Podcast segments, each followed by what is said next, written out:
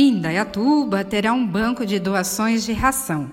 Este é um dos assuntos que abordaremos nesta edição do 5 Lege, o podcast de notícias da Câmara.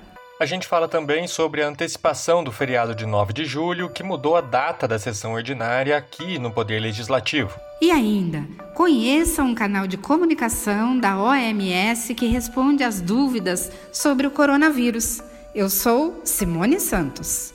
E eu sou João Guilherme da Arcádia e você está no 5 Lege, o podcast da cidadania. 5 Lege Notícias da Câmara de Indaiatuba em 5 minutos. Excepcionalmente nesta semana, a sessão ordinária da Câmara de Indaiatuba será na terça-feira, dia 26, às 6 da tarde. A mudança aconteceu por causa da antecipação do feriado de 9 de julho para esta segunda, determinada pelo governo do estado. Na semana passada, a Assembleia Legislativa aprovou a mudança da data para aumentar o período de isolamento social em função da pandemia de coronavírus.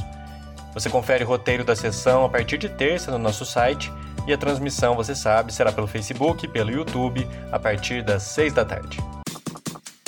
Aconteceu na sessão.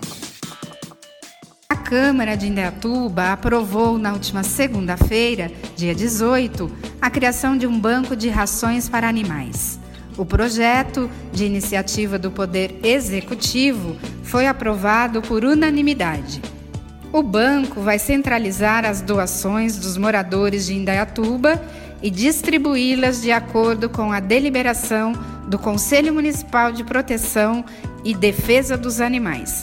Organizações da sociedade civil, protetores independentes e famílias carentes que possuam animais de companhia serão beneficiadas.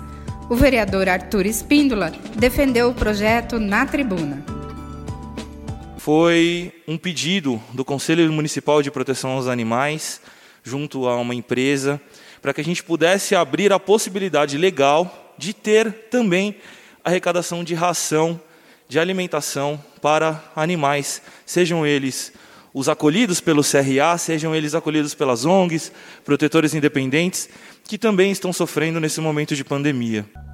Ainda na sessão de segunda-feira, os vereadores apresentaram mais de 40 indicações, entre as quais a que recomenda a pulverização diária em ônibus do transporte coletivo, de autoria do vereador Pepo, e a que pede campanha sobre a importância dos exames pré-natais, de iniciativa do vereador Ricardo França. Este é o 5 Lege, notícias da Câmara de Indaiatuba em 5 minutos, em qualquer lugar.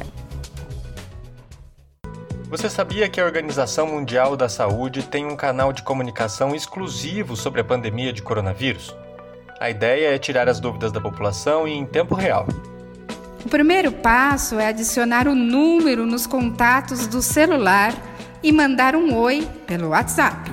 O número é 41 22 501 7735 41 22 501 7735. Pronto, você já vai receber informativos periódicos e poderá tirar dúvidas e até conferir se determinada informação é verdadeira ou falsa. Fique então nossa dica para se prevenir do coronavírus e da desinformação. O 5 Lege volta na semana que vem Obrigada pela companhia. Um abraço e até o próximo 5 Lege, o podcast da cidadania. Este foi o 5 Lege, o podcast de notícias da Câmara, uma produção do Departamento de Comunicação da Câmara de Indaiatuba.